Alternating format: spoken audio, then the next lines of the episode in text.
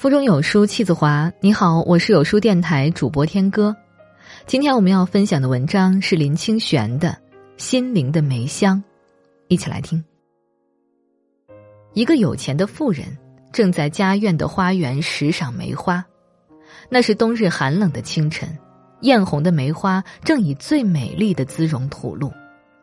富人颇为自己的花园能开出这样美丽的梅花感到无比的快慰。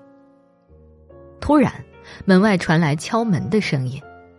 妇人去开了门，发现一个衣衫褴褛的乞丐在寒风里冻得直打抖。那乞丐已在这开满梅花的园外冻了一夜。他说：“先生，行行好，可不可以给我一点东西吃？”妇人请乞丐在园门口稍稍等候，转身进入厨房，端来一碗热气腾腾的饭菜。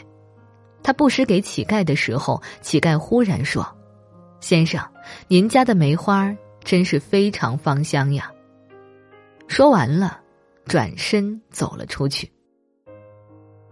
富人呆立在那里，感到非常震惊。他震惊的是，穷人也会赏梅花吗？这是他自己从来不知道的。另一个震惊的是。花园里种了几十年的梅花，为什么自己从来没有闻过梅花的芳香呢？于是他小心翼翼的，以一种庄严的心情，生怕惊动了梅花似的，悄悄走进梅花。他终于闻到了梅花那储蓄的、清澈的、澄明无比的芬芳，然后他如湿了眼睛，流下了感动的泪水。为了自己第一次闻到了梅花的芳香。是的，乞丐也能赏梅花，乞丐也能闻到梅花的香气。有的乞丐甚至在极饥饿的情况下，还能闻到梅花清明的气息。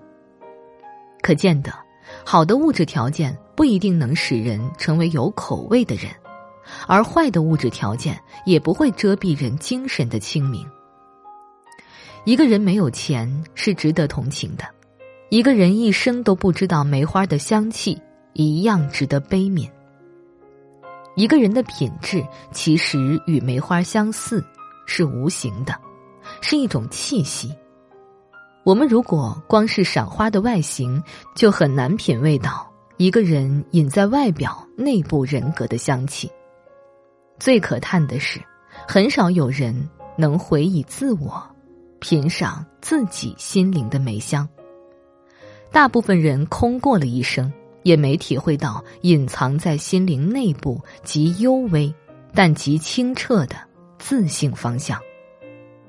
能闻到梅香的乞丐，也是富有的人。现在，让我们一起以一种庄严的心情，走到心灵的花园，放下一切的缠缚，狂心顿歇。观闻从我们自性中流露的梅香吧。